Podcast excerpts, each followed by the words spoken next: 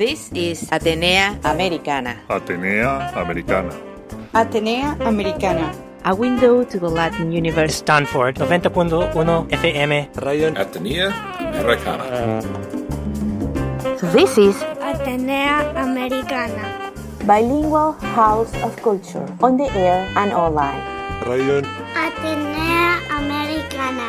Su casa de la cultura en la radio y online. Para la radio 90.1 KCSU Stanford. I am Isabel Jubes. Isabel Jubes. Bienvenidos. Atenea Americana. Welcome. Bienvenidos. From Stanford to the world.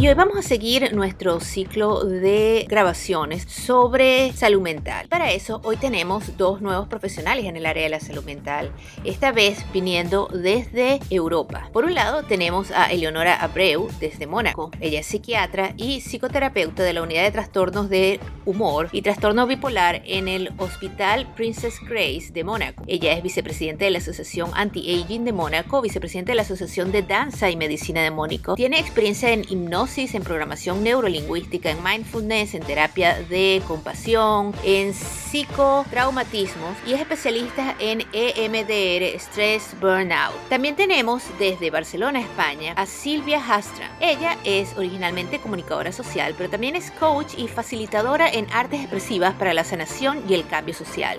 Ella es egresada en Estados Unidos en liderazgo avanzado y en proyecto internacional de autoestima. Ella es terapeuta y docente de renacimiento en Reverden y respiración consciente. Ella es consultora organizacional de cultura, creatividad y comunicación y también es profesora de Hatha Yoga. Ellas dos nos están acompañando hoy para hablar un poco sobre el estado de la salud mental, en las consecuencias de la pandemia durante el 2020 y en la consecuencia de todo este año que hemos pasado tan complicado, en cómo la gente se ha ajustado, cuáles han sido sus visiones en el último año y sus experiencias como eh, profesionales del área de la salud. Quédense con nosotros porque vamos a hablar un poco de esto, vamos a entrar un poquito más profundo en el tema y también vamos a eh, tener un poco de tips, algunos tips de estos dos profesionales de la salud. Recuérdense que este y que todos nuestros programas se pueden encontrar online y nos pueden encontrar en los medios sociales.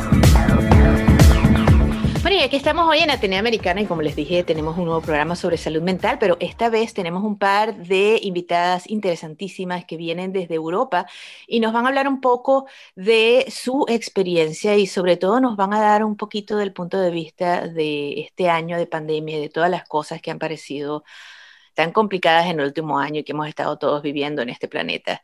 Bienvenidas, eh, Eleonor y Silvia. Eleonor, quisieras empezar un poquito y hablarnos un poquito de, de ti, de tu experiencia y de, de, tu experiencia este año. Sí, son muchísimas gracias por tu invitación, realmente muy interesante. Eh, como te dije, bueno, eh, yo soy psiquiatra, trabajo en un hospital en Mónaco, en el Hospital Princesa Grace. Uh, soy venezolana y he trabajado, bueno, los últimos años en Francia, en Venezuela también y bueno, tengo ya eh, como 17 años aquí en, en, Mónaco trabajando. Me ocupo de, o sea, soy psiquiatra, psicoterapeuta, eh, me ocupo sobre todo de, de, trastornos del humor, trastornos depresivos, eh, trastornos de personalidad, y eh, traumatismos psicológicos, que es realmente lo que más hago en este momento. Y hago una técnica, bueno, una, una, no es una técnica, es una psicoterapia que se llama eh, EMDR, que es, uh, en inglés es Eye Movement uh, uh, Resourcing uh -huh, and Reprocessing, eh, que es una terapia que para, para justamente para traumatismos eh, todo tipo de, de, traumatismo psicológico, ¿no? que es súper eficaz realmente. Entonces, bueno, eso es más que todo lo que hago también y eh, por otro lado tengo otras opciones, me ocupo de, eh, ahora menos, pero me he ocupado mucho de, de artistas, de bailarines sobre todo, y también participo en una asociación de anti-aging de Mónaco. ¡Wow! ¡Qué interesante! Eh, bueno, por ahí hay muchísimo pan que rebanar, como Venezuela. Pero eh, Silvia, dinos un poquito también de, tu experiencia de vida y de este último año tan complicado. Complicado, sí, un poquito complicado, pero al mismo tiempo extremadamente interesantes. Creo que los más interesantes que he vivido en toda mi vida como, como colectivo, ¿no? Como experiencia del colectivo. Yo este, inicié como periodista, yo soy periodista en realidad y empecé a ser terapeuta en el año 95 en el área del renacimiento. Me especialicé en, liderazgo de paz y eventualmente hice un posgrado en artes expresivas para la sanación y el cambio social. Entonces me siento una persona bastante ecléctica. Tengo una, pues, trabajo en muchas áreas. Pero la pandemia en particular me abrió el espacio del yoga eh, como una casi que una estrategia de supervivencia para mí y para mis clientes. a mí me, me agarró sola aquí en España, sin ningún tipo de familia y muy pocos amigos, y en nuestro confinamiento fue brutal, fue muy, bueno, en toda Europa creo, pero especialmente en países como España, Italia y Francia fue bastante intenso y yo en, durante tres meses, para ponerles un ejemplo, no toqué a ninguna persona. Entonces, esto eh, em, exigía que para mi propia salud mental yo tomara decisiones para mí.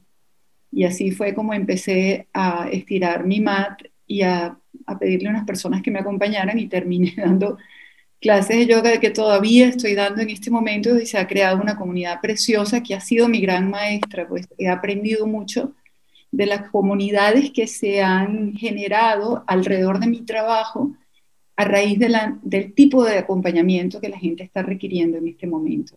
Así que bueno, he, renacido desde el punto de vista profesional en, en un área que yo verdaderamente no me esperaba, porque yo trabajaba más bien con grupos, dando talleres en calle. Bueno, trabajar desde casa lo transformó todo. También soy escritora trabajo con arte, obviamente. Entonces, este, esos recursos también los estoy utilizando, además de la meditación y el mindfulness. Wow, a mí me gusta que también resaltar eso, que todos somos personajes multifacéticos, todos tenemos muchas partes como seres humanos que nos llenan, no solo, no solo somos una cosa, ¿no? No solo somos una profesión, somos muchos intereses que se suman y experiencia de vida. Bueno, Leonora, ¿y nos puedes contar un poco sobre tu experiencia con tus pacientes, sobre todo si has tenido pacientes de mayor edad en esto de anti-aging que, que, que, tú haces en la clínica, o cómo se ha la gente acostumbrado a la situación de estar separados también o, o, de tratar de usar nuevas tecnologías y nuevas maneras para reconectar con la gente, ya que la pandemia nos ha separado físicamente del resto y nos ha hecho acostumbrarnos a una nueva manera de conectar con la gente a distancia. ¿Cómo le... Sí, bueno, yo, yo no trabajo mucho con personas mayores, ¿no? Con adultos, pero no, no más personas mayores. Ah. Eh, bueno, han sido varias etapas dentro de lo que fue 2020, porque al principio, como dice Silvia, fue el confinamiento, que fueron, eh, aquí fueron dos meses estrictos, pero en los cuales eh, nosotros trabajábamos porque teníamos que ocuparnos de, de todos los pacientes, ¿no? Si, si bien no veíamos casi en presencial, sino solo los pacientes que estaban hospitalizados, en realidad nosotros nos ocupamos de todos los pacientes al principio por teléfono y en video luego, ¿no? Eh, incluso los pacientes que no, que no tenían cita eh, previamente, los llamábamos por teléfono a ver cómo estaban, ¿no? Era como un seguimiento de todo el mundo. Y en ese momento también, eh, claro, habían varias, varias etapas, porque hubo mucha gente que, que, claro, hubo mucho sufrimiento por la soledad, eh, la, falta de comunicación, lo inesperado de la situación también, porque fue muy brutal también. Aquí en, fuera, en espacio de, de tres días de repente estábamos confinados y fue algo completamente inesperado, eh, nuevo, a los cuales nadie había vivido algo parecido, entonces era muy extraño, ¿no? Y esto también eh, trajo todo lo que fue el miedo, el miedo a, a, esta enfermedad que nadie conocía, el miedo a la muerte, el miedo a, lo inesperado, a lo, a lo, desconocido que nos iba a traer. Y era algo que, que, nadie se esperaba. Todo el mundo esperaba algo, pero nadie esperaba una pandemia, ¿no? Aunque, aunque esto se habido, eh, había sido vivido en China un mes antes, nadie pensó que iba a llegar a, Occidente de esta manera. Y bueno, entonces, eh, viniendo con los pacientes, entonces claro, hay unos que sufrieron de, de, de, esa falta de conexión y, por ejemplo, los depresivos, al contrario, estaban felices porque ya nadie los estaba obligando a salir, ¿no? Al principio los depresivos uno siempre está, tienes que salir, tienes que hacer esto, tienes que hacer ejercicio, tienes que, ¿no? Y entonces los depresivos estaban felices porque nadie los obligaba, ¿no? Entonces, era eh, una maravilla. Entonces, bueno, pasó esta, esta parte y luego vino mucha gente que, que, que vino también con las consecuencias, que no eran consecuencias realmente de, de, de, la pandemia, consecuencias también del, del, del lockdown, consecuencias de, de, estar encerrado sin saber, sin ver a nadie, porque hubo mucha gente que no vio a nadie. Como Silvia dice, nadie durante mucho tiempo, ¿no? Entonces, esto era eh, súbitamente que te llegue esto, una falta de, conexión cuando somos seres completamente sociales, ¿no? y, y, algo tan, tan inesperado. Incluso entonces, claro, todo esto, por ejemplo, el estrés. El estrés tiene varias características que, que es lo que hace que el estrés sea mayor, que es, por ejemplo, algo completamente inesperado, que es, dura mucho tiempo y eh, que donde tenemos la sensación de pérdida de control, eso es lo que caracteriza el, el, estrés más importante. Y eso fue lo que pasó con la pandemia también, ¿no?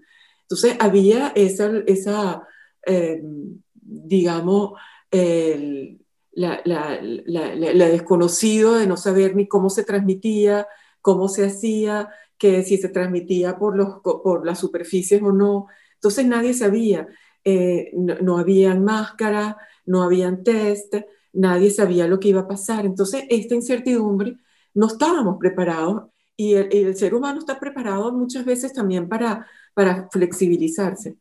Pero esto no estábamos preparados para ser flexibles en, en esta etapa tan desconocida. ¿no? Entonces eso fue como la primera parte. Y luego, bueno, también eh, la parte del lockdown y la parte de, de, realmente la gente que empezó a enfermar, la gente que tuvo eh, familiares eh, enfermos de los cuales no pudieron ocuparse porque no había manera de visitarlos, los, los, las clínicas y hospitales está, no dejaban entrar a los familiares. Como hablabas, por ejemplo, de las personas mayores, eh, que están en, casas de retiro no tenían la posibilidad de ver a sus familiares, lo cual era algo eh, insólito y que fue un gran sufrimiento para, para todo el mundo, ¿no?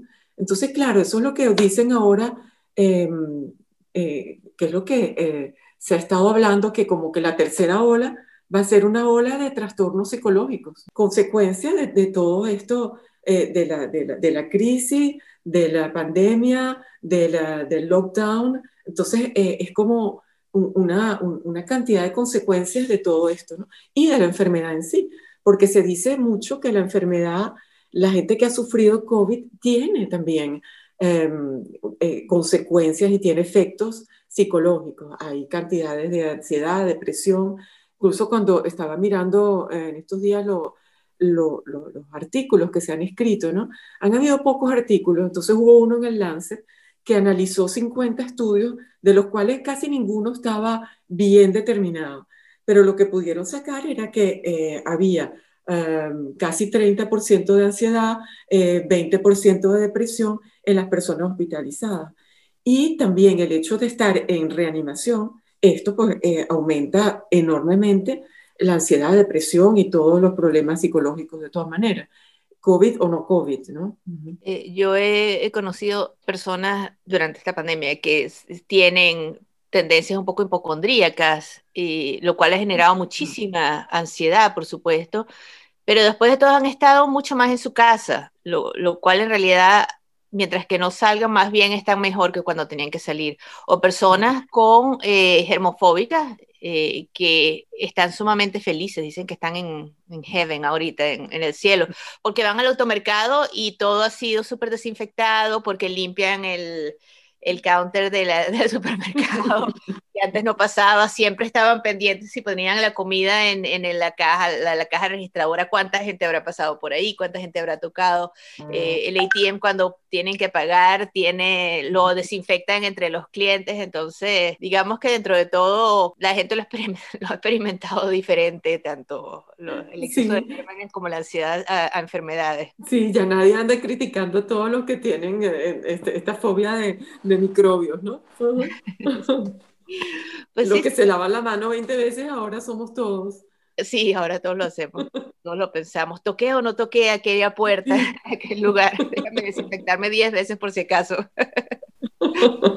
Pues sí, Silvia, cuéntanos un poco tu experiencia. Bueno, yo creo que coincido un poco con Eleonora en el sentido de que la pandemia tuvo como, ha sido distinta en su inicio que como es en este momento que tenemos como esta segunda ola y se habla inclusive de la tercera ola. Eh, la primera fue claramente el, el golpe de algo desconocido, em, que además llevó a políticas de Estado que muchas veces fueron contradictorias, no solamente desde la OMS, sino de los gobiernos regionales, que no sabían mucho cómo operar con, con un virus que era además desconocido pero que tocaba todas las áreas de vida y no se sabía tampoco cuál era su, su, fuente real de contagio.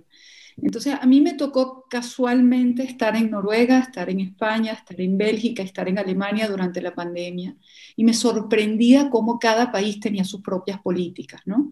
E, en Noruega estuve dos meses y no usé mascarilla, sino cuando me monté en el avión para llegar y cuando me monté para salir. En Noruega no hay obligación, ni siquiera se recomienda el uso de las mascarillas. De hecho, sienten como que si tienes mascarillas, algo raro está pasando contigo.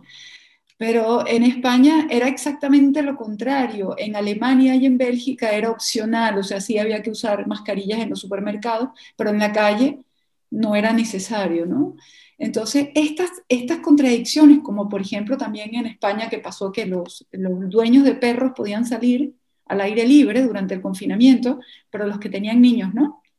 Y entonces, bueno, Eleonora debe saber de esto más que yo, pero para parte de la sanidad mental de, niños y de adolescentes es poder interactuar con el ambiente, bueno, para los adultos también, pero, pero estos, estos segmentos más críticos sufrieron muchísimo por estas contradicciones extrañas. Si fumabas, podías quitarte la mascarilla, pero si no fumabas, no te la podías quitar nunca.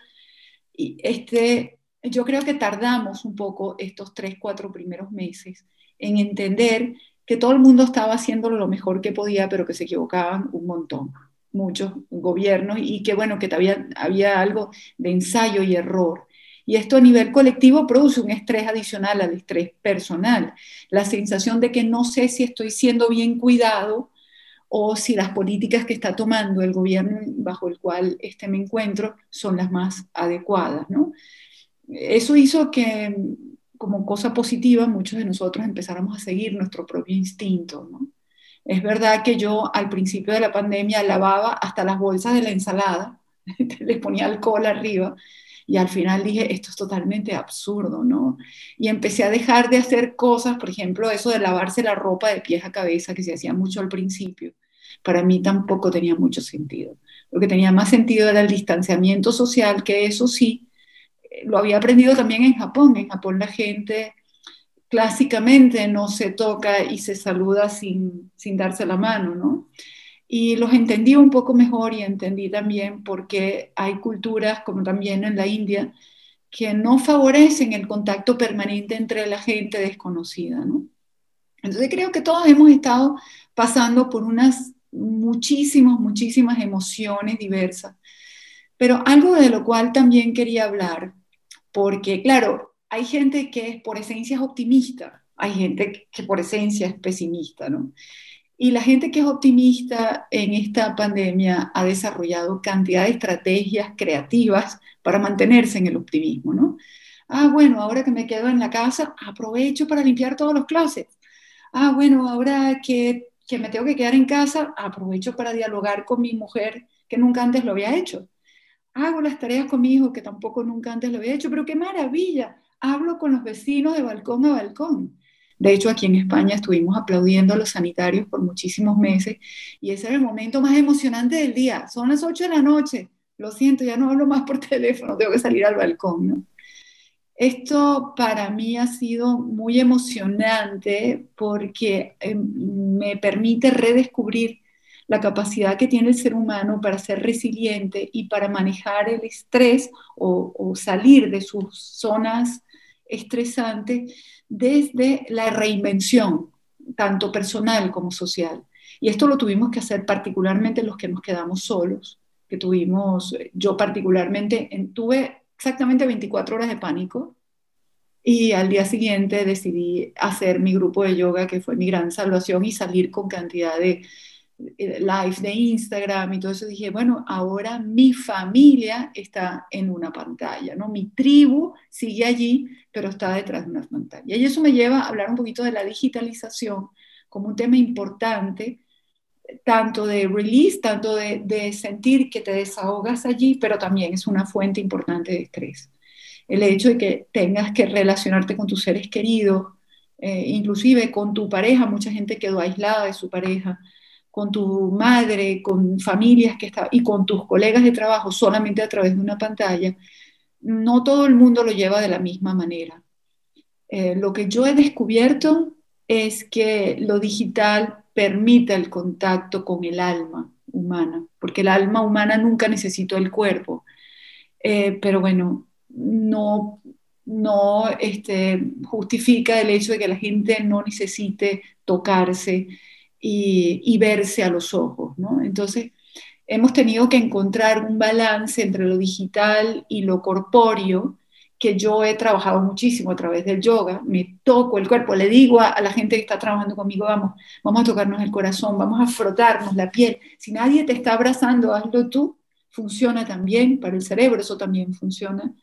Y, bueno, pero sin duda, y, de esto también lo tiene que haber visto Eleonora, que como, como psiquiatra, ¿no? Hay algo que se llama el digital burnout, o sea, que que realmente ya no puedes más con todo lo digital. Los oftalmólogos aquí en España han hablado de eso, inclusive hay, hay, problemas oftalmológicos derivados de, de, una visión demasiado prolongada frente a la pantalla, pero han sido también nuestras únicas fuentes de ingresos para muchísimas personas, teletrabajar, no te queda otra. Así que, ah, bueno, es parte de las adaptaciones que hemos estado haciendo, ¿no?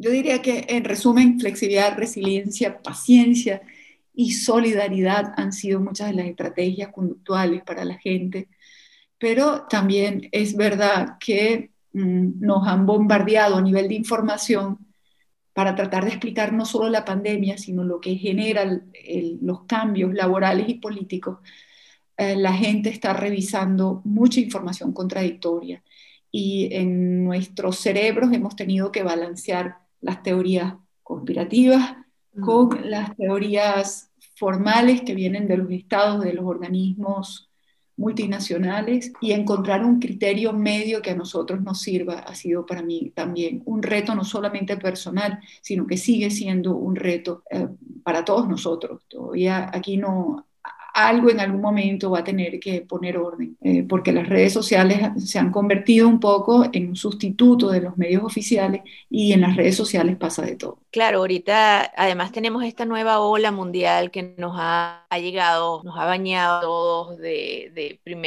primero entender la maravilla del, mundo social online, pero también esta idea de que lo que no me conviene es mentira y, te voy a narrar, a reescribir como deberías de leer los hechos para hacerlos alternativos. No, esta es una manera alternativa de ver lo que está pasando. Lo viste y este puede que tú creas que es verdad, pero vamos a verlo desde otro punto de vista. Y, es, y, la ansiedad del estar en la casa, el, el pensar demasiado eh, repensar y buscarle eh, cinco patas al gato, no, ha creado una nueva realidad a la cual nadie está seguro, porque todos además estamos encerrados y ansiosos. Eh, pero es una nueva realidad en quién se confía y quién está diciendo que ¿no? Esta, realidad virtual es un poco más virtual de lo que debería ser quizás y ha generado ansiedades sumadas a todo el hecho de la pandemia, del, de bueno, el no saber cuánto tiempo va a durar, no saber qué es lo próximo que va a pasar, no saber eh, si vamos o no a tener trabajo, no saber este, si alguien querido en cualquier momento se va a enfermar, porque hemos, oímos mucha gente que desaparece de un momento a otro y ni siquiera pudimos tener contacto, en qué momento me va a tocar a mí o a alguien que yo quiero mucho en qué momento, cuánto tiempo vamos a estar en esto, cómo vamos a salir. Esa es una, una ansiedad impresionante extra que el hecho de las verdades alternativas no ha ayudado, y las, las teorías conspiratorias. tenemos que convertirnos casi que en científicos para poder, o sea, manejar la información, ¿te sirve este medicamento? ¿Te sirve este otro? No, no, no, tienes que dejar eso, tomar agua caliente. No, este protocolo no funciona. Eso es una fuente de estrés terrible. Yo no soy científico ni soy médico. ¿Por qué tengo yo que decidir cuál es el protocolo a seguir? Es decir, esto, esto está generando un estrés muy grande para la población, porque es como que se genera una desconfianza frente a todos los sistemas que nos están resguardando sobre todo los sistemas sanitarios. Y las asociaciones médicas han salido este, como con un estándar y con una línea y sin embargo por ahí uno sigue escuchando o viendo médicos, aparentemente son médicos, ellos dicen que son médicos online con una teoría alternativa de lo que uno debería tomar y no, aunque no, aunque sean las excepciones, hacen demasiado ruido y confunden los supuestos expertos. Sí, tenemos que volver a escucharnos internamente, definitivamente desarrollar la voz interior. Sí, sí, sí. Hay algo también es que una de las cosas que, que había que decirle a todo el mundo, incluso a los pacientes y a todos, ya corten eh, eh, las noticias, no vean Sí. tantas noticias, porque eh, era una, una avalancha de información que, como dice Silvia, iba en todos los sentidos y, y que producía casi más angustia que el propio virus también, ¿no? Y, y por otro lado, es como que todo esto llegó en, en un momento, o sea, a nivel social, en un momento donde el mundo iba tan rápido, había un estrés tan grande, es como que le echó un parado al mundo y como que todo el mundo tuvo que volcarse hacia lo que es interno, qui- quisieras o no quisieras. Entonces fue como, como al mismo tiempo algo que fue eh, inesperado y eh, para algunas personas fue maravilloso, para otras no, porque es quedarse con sus pensamientos delante y, y ver qué, qué pasa, ¿no?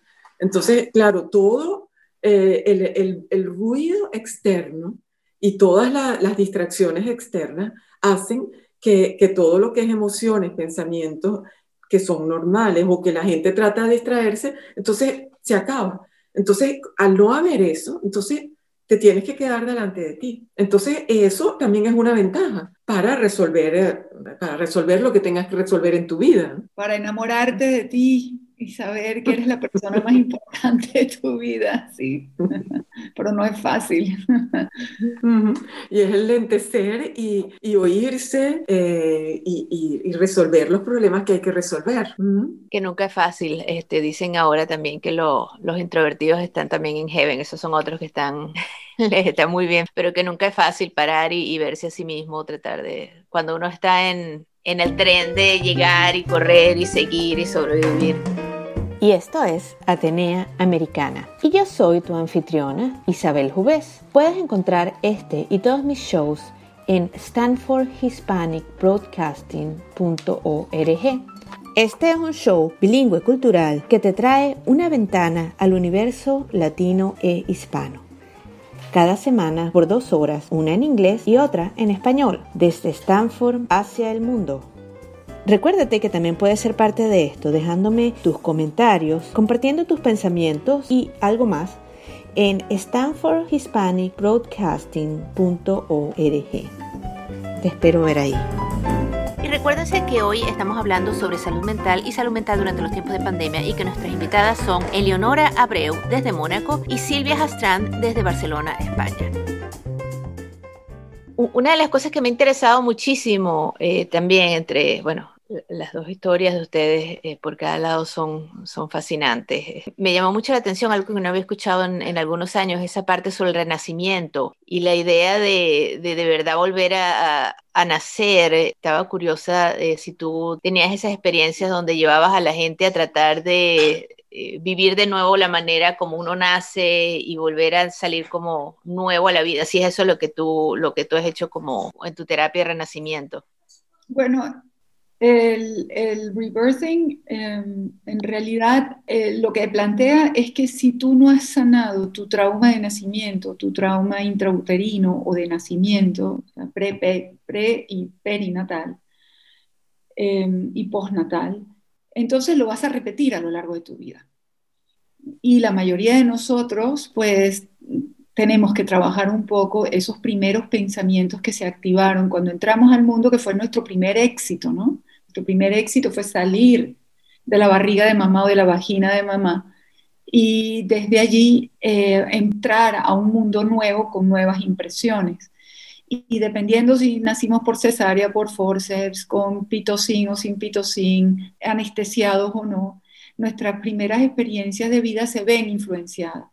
Cuando ocurre un fenómeno grande como graduarse, casarse, un accidente o una pandemia, eh, es bastante común que nosotros de alguna manera evoquemos esas, esas memorias tempranas porque son instintivas.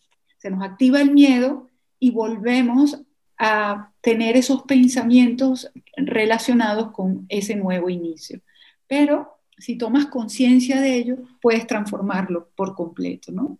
Yo, este, yo nací por forceps y una de las cosas difíciles para la gente con, forceps es conectarse con el placer. Todo es difícil, todo es duro, todo es una lucha. Y en esta pandemia, este, el forceps, claro que se me, esto está dificilísimo, ¿qué tengo que hacer? Me he debido ir para casa de mi hijo, para no estoy sola. O sea, fue como una tentación. Pero en el momento en que dije, ¿qué, necesitas, Silvia? Bueno, yo necesito hacer ejercicio todos los días y meditar todos los días. Qué bueno, pues empieza a hacer yoga e invita a tus amigas. Esto es desde el placer. Lo que yo necesito, lo hago, invito a gente para que lo haga conmigo. Yo creo que nuestro propósito de vida, eh, cuando se activa realmente, nosotros entramos inmediatamente en el servicio, pero en el fondo estamos haciendo lo que nos hace, no lo que nos da más placer.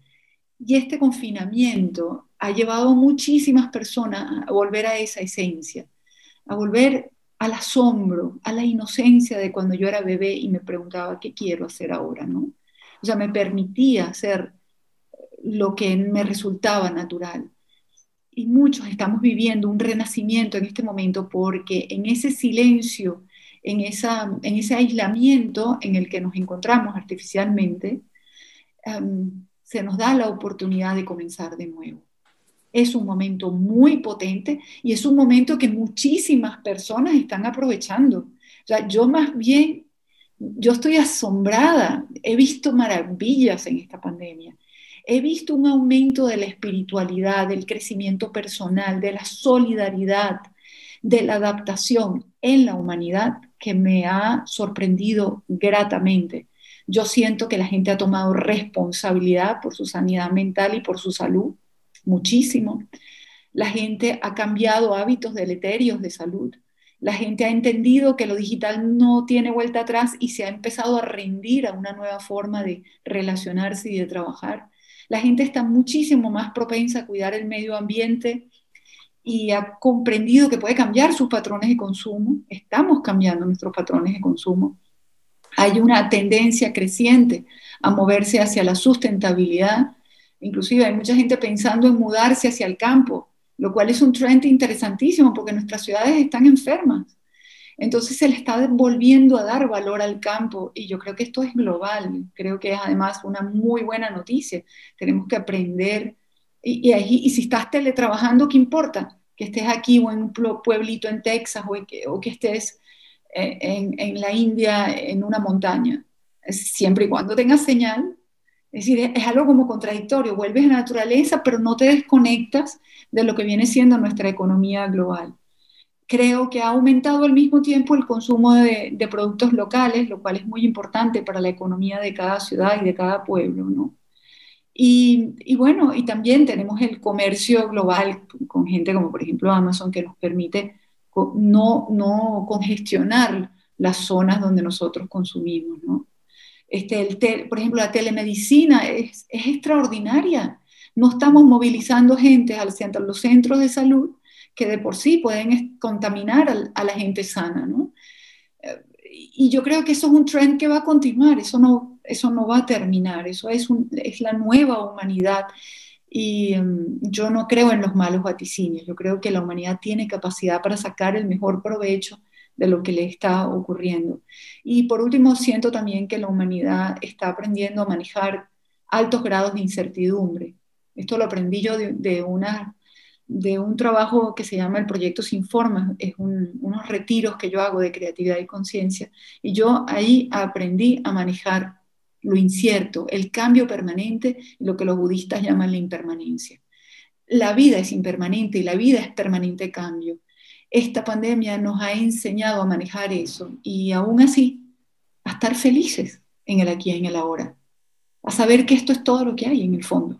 Esta conversación que estamos teniendo, la gente que nos está escuchando, esto es lo que hay y está bien así. Claro, hemos llegado donde hemos estado, donde estamos ahora, porque hemos aprendido a adaptarnos, ¿no? De cierta manera, desde los primeros que decidieron emigrar y popular el, el mundo entero se han tenido que ir adaptando, se han tenido que separar, volver a unir, volver a separar, volver a unir, volver a seguir adelante, pasar por cualquier cantidad de cambios económicos, climáticos y culturales desde que existimos, hace algunas decenas de miles de años. Y bueno, digamos que seguimos generando, los que sobrevivimos seguimos aquí, seguimos dando la nueva forma, la nueva realidad. Eh, sin embargo, también me llamó un poco la atención eh, una de las especialidades de Eleonor sobre el burnout syndrome. Ahora, entre cosas que me interesan a mí sobre esto del burnout síndrome eh, es eso, pues que todos ya estamos viviendo esto por un periodo más largo del que esperábamos, ¿no? Sobre todo por esta inestabilidad que no sabemos. Y aquí creo que también la gente ha estado bueno, en todas partes, la gente ha estado con, con, viviendo esto tan intenso por tanto tiempo que apenas uno le dicen que bajó un poquito y que ya puede, por ejemplo, empezar a comer afuera o puede empezar a hacer ciertas cosas, la gente sale como loca porque ya está que, ah, ya estamos bien, sale como loca, eh, se reúne, eh, se viste y después, o sea, y se le olvida un poco las cosas que hemos aprendido en los últimos meses y después vuelven otra vez a subir, vuelven otra vez la gente a contagiarse y tenemos que volver otra vez a cerrar todos los negocios, volver a hacer todo, y, y ha pasado en todo el planeta, no solo aquí aquí. Pero es eso, es el burnout syndrome, lo que llaman, ¿no? Que la gente como que ya está cansada de seguir en esto y piensa que un poquito de buenas noticias quiere decir que ya pasamos, ya estamos hechos, pasamos la página. Pero no, no es así. Y, también lo veo en eso de que al principio era una emoción el, el, Zoom y poder conectar con la gente, pero ahora una vez de que ya uno está tantas horas a la semana trabajando o haciendo otras cosas este, en la computadora y en Zoom, eh, ya no es tan divertido tener fiestas por Zoom o, o tomarse un café con alguien por Zoom. Eso era, yo creo que las primeras semanas porque ya así como que tenemos tantas horas relacionándonos más que nada online que, que no se hace tan excitante pues reunirnos por Zoom como antes. Y no sé, creo que todo últimamente ha estado como en ese, en ese extremo donde las cosas han explotado también. De nuevo extremos políticos, donde también todos estamos en un momento de burnout, donde ya llegamos a un punto donde una vez que nos quitamos la curita es como que ya, vamos a pasar la página y seguir adelante. E, es todo, es todo así últimamente como que todas estas crisis han estado por tanto tiempo, por tanto, eh, que, tan, tanta intensidad que nos han llegado a un punto en que es eso, es el burnout, el burnout de la, de la pandemia, el burnout de la vida online, el burnout del estrés y la ansiedad del no saber y de las conspiraciones. Yo sigo yendo eso, sigo yéndolo en, en las noticias, en los reportes, en los análisis. ¿Nos podrías hablar un poquito desde tu punto de vista como especialista que has trabajado con esto del burnout? Pues, ¿cómo, cómo lo ves tú desde el punto de vista como psiquiatra? Sí, mira, mi experiencia, lo que ha pasado también es que, eh, primero, como la gente eh, está trabajando en casa, no tiene límites tampoco. Entonces no hay límites como que te sales, entras y tienes un horario y entonces al principio también la gente no dormía o dormía todo el día o no se alimentaba bien. No hay una estructura que determine eh, tu vida cotidiana como lo había antes. Entonces tienes tú que ponerte la estructura. Entonces eso también eh, ha sido complicado, ¿no? Y por eso es que también, como decía Silvia, la gente ha tomado en mano su, salud, pero eh, claro, hay unos que lo han tomado en mano y otros que no llegan a tomarlo en mano. Los más frágiles no, no han podido, lamentablemente, ¿no? Y también entonces ha habido lo que es consumo de drogas, alcohol, que ha aumentado muchísimo. Eh, y, y, también este, hay que estar pendiente, como te digo, la alimentación, el sueño, lo que te vas a tomar. Eh, y, y, otra cosa es que, claro, es distinto. Eh, dos meses de, de, de, lockdown al principio que dos meses ahora. Es como que estás haciendo el maratón y a los 42 kilómetros, cuando llegas al kilómetro 40 estás agotado, ¿no? O sea, cuando puedes correr al principio y después cuando ya estás terminando, ya no puedes más. Entonces, claro, es distinto, la gente está cansada y como tú decías, la gente entonces salió, apenas tienen un minuto, salieron, se abrazaron, se tocaron, hicieron todo y se contaminaron. Entonces, claro, porque están todos desesperados. Al mínimo, eh, al mínimo espacio que pueden encontrar, eh, donde nadie los está controlando, lo hacen porque por ejemplo en Francia hubo una fiesta, una rave party eh, hace como un mes, en un, eh, en un sitio mínimo, entonces donde habían miles de personas, donde no, hay, no llegaba, o sea, un, sitio, un pueblo donde no llega nadie y de repente había esas miles de personas y nadie se enteró sino el día que eso ocurrió.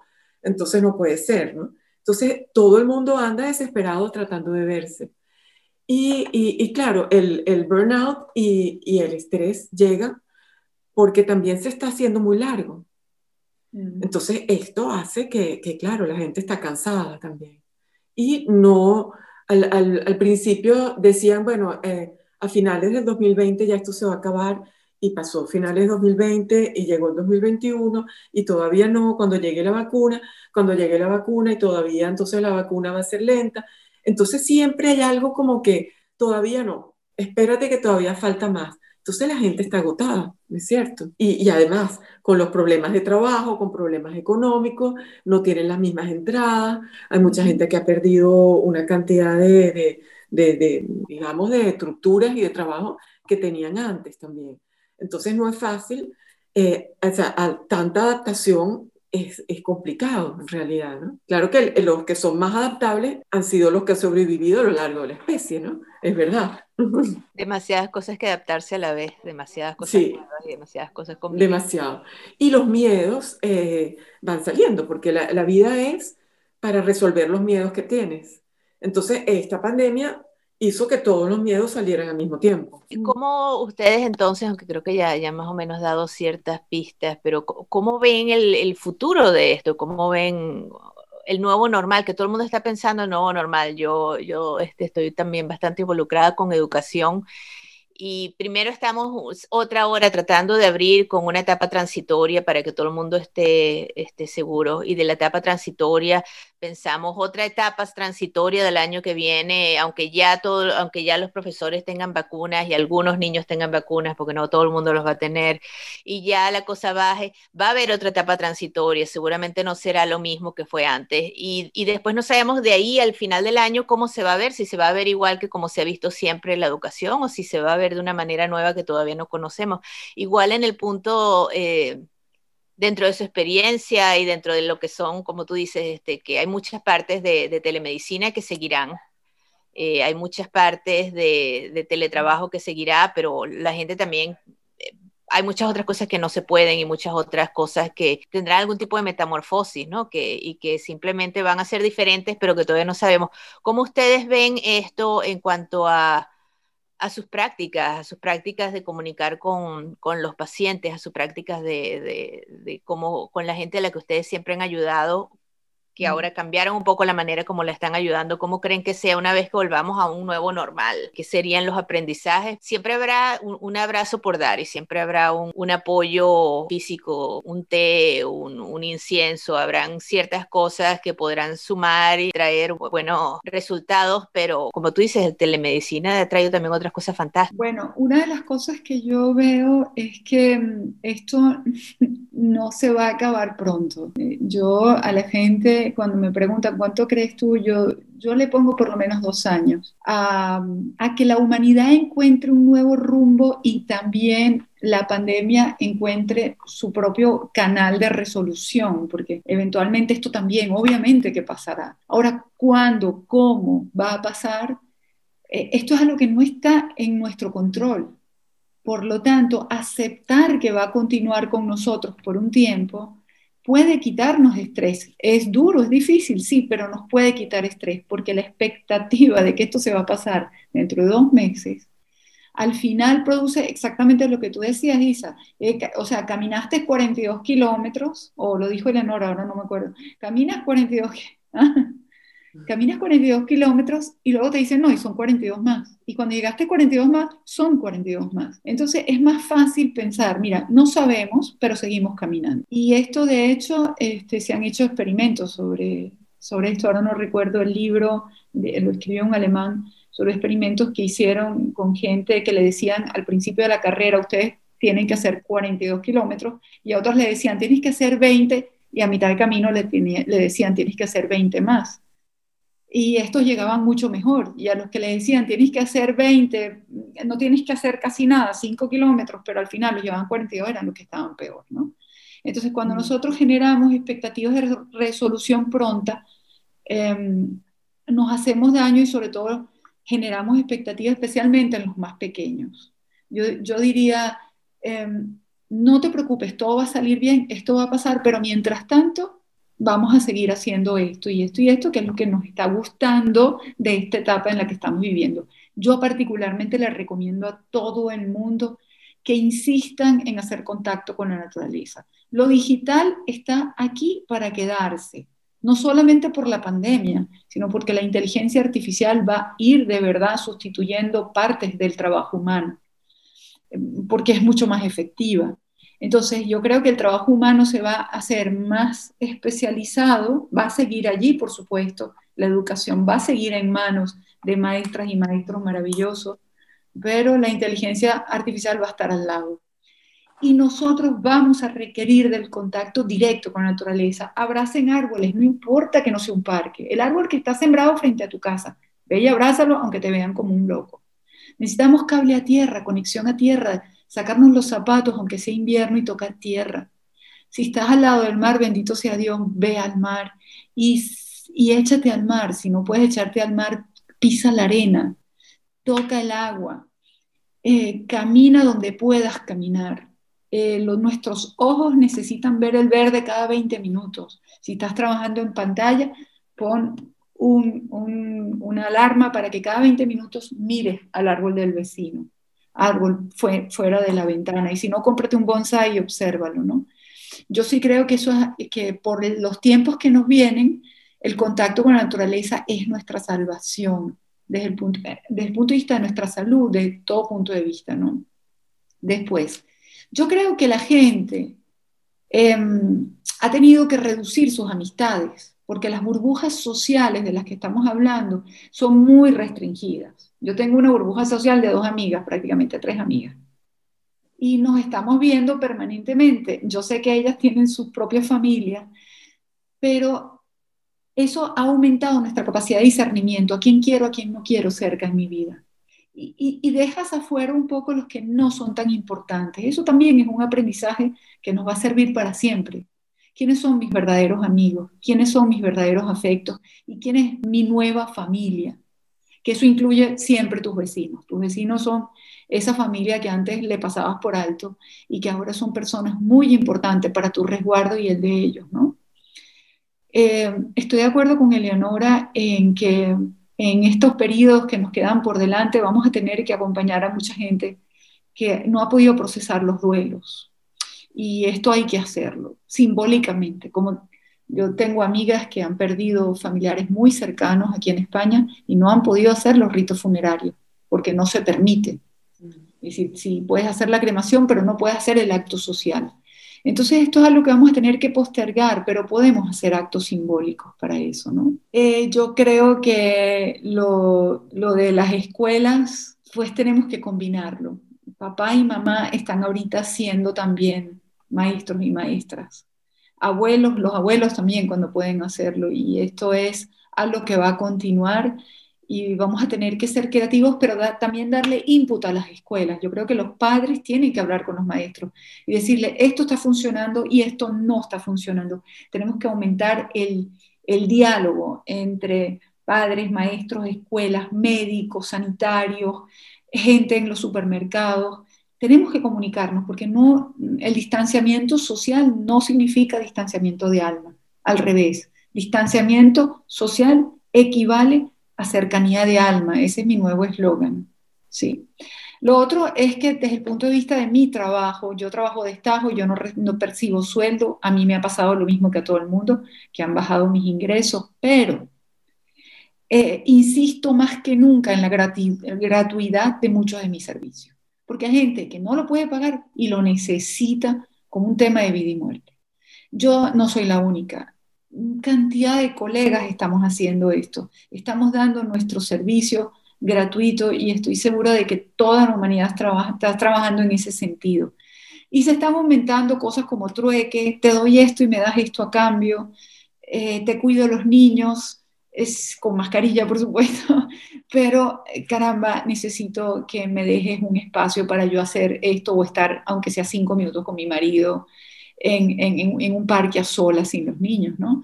Todas estas cosas creativas las, las vamos a tener que seguir haciendo porque no estamos solos en esto y tenemos que activarnos colectivamente, ¿no? Y lo otro muy importante, yo creo, por favor, mediten, aunque sea cinco minutos, da lo mismo, pero aquíétense. A meditar puede ser simplemente me quedo en silencio observando las plantitas de mi casa sin decir ni pensar nada. O sea, no, no los hagamos complicados. Desde tu punto de vista, Eleonor. Mira, es muy interesante, claro, lo que dice Silvia, ¿no? Este contacto de alma a alma que mm, se hace aunque sea eh, online, aunque sea por Zoom. Hay otra cosa también que, que, que he notado mucho, es que hay muchísima gente que está buscando, o sea, ahora hace relajación, hace meditación, hace técnicas de respiración. Eh, gente que antes ni se imaginaba o que hacen ejercicio que antes no hacían, eh, pero han hecho, han, volcado hacia otra cosa, ¿no? Las técnicas de, de mindfulness se han desarrollado, pero eh, enorme. Yo incluso particularmente tenemos dos veces por semana por Zoom eh, tenemos un grupo de mindfulness eh, perennemente, incluso en el servicio eh, donde yo trabajo con, con, el personal enfermero, en el, um, durante la etapa más crucial de la pandemia, les hacíamos todo, dos, tres veces por semana, grupos a ellos, ¿no? Para que, porque todo el mundo estaba muy estresado.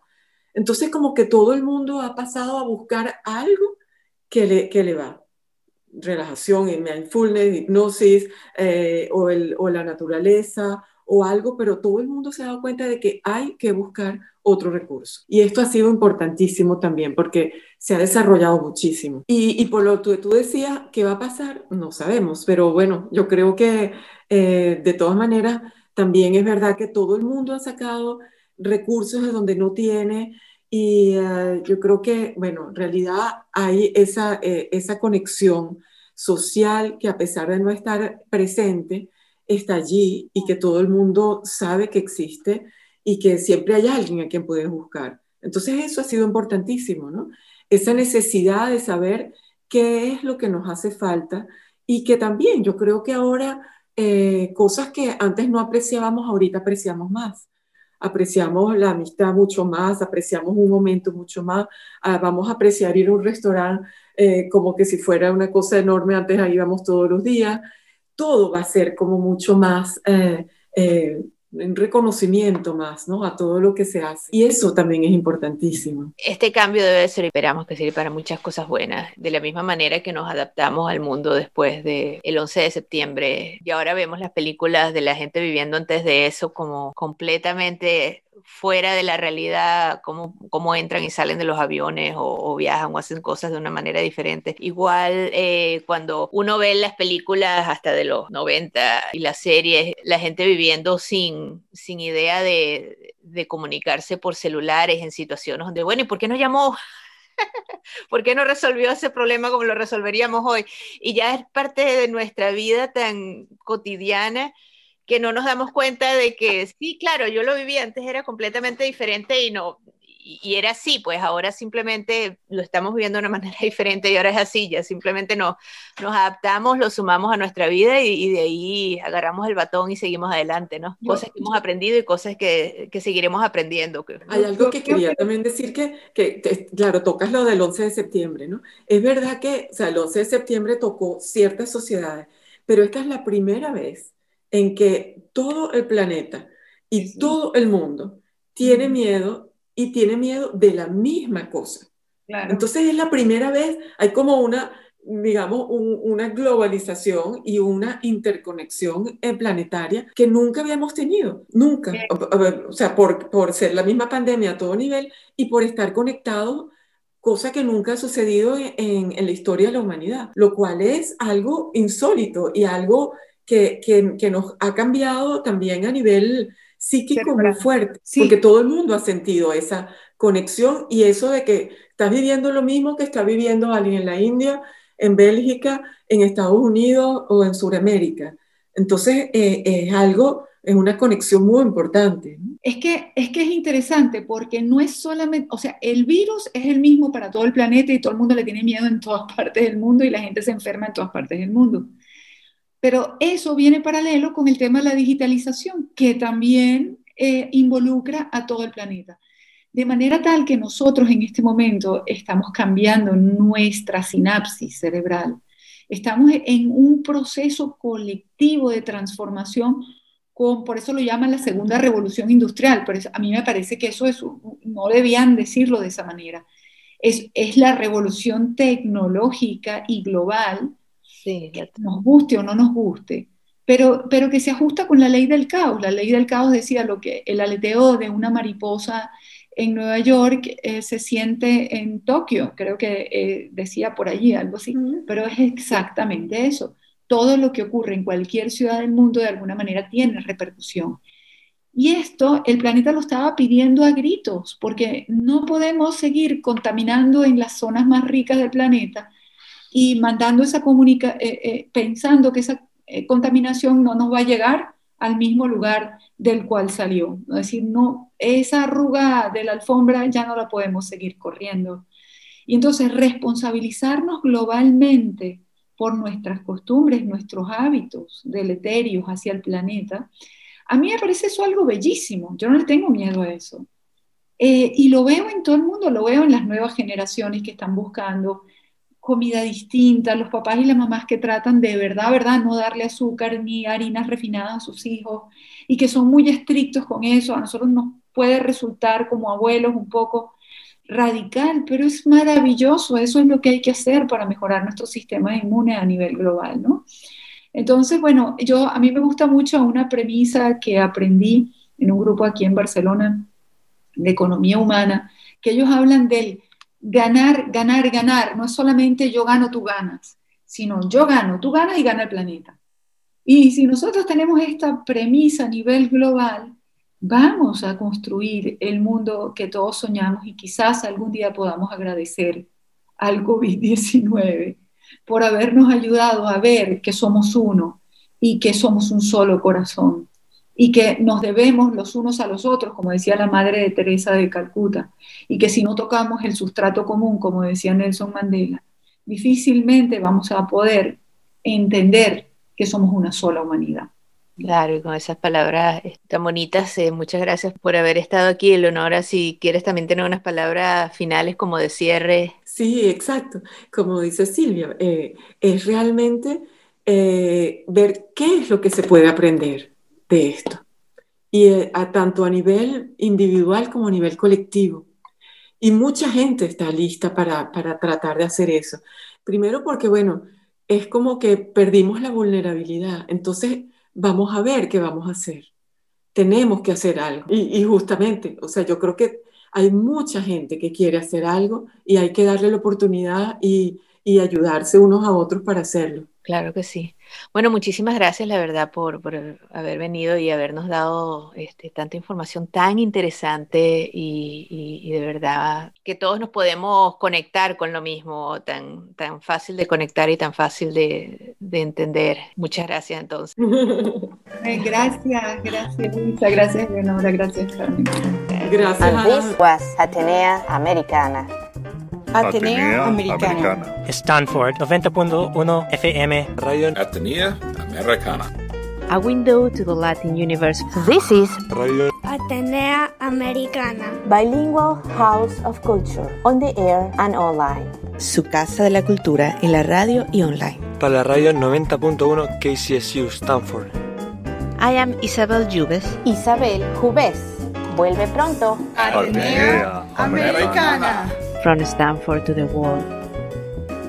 Remember to come back soon. Ciao. See you later.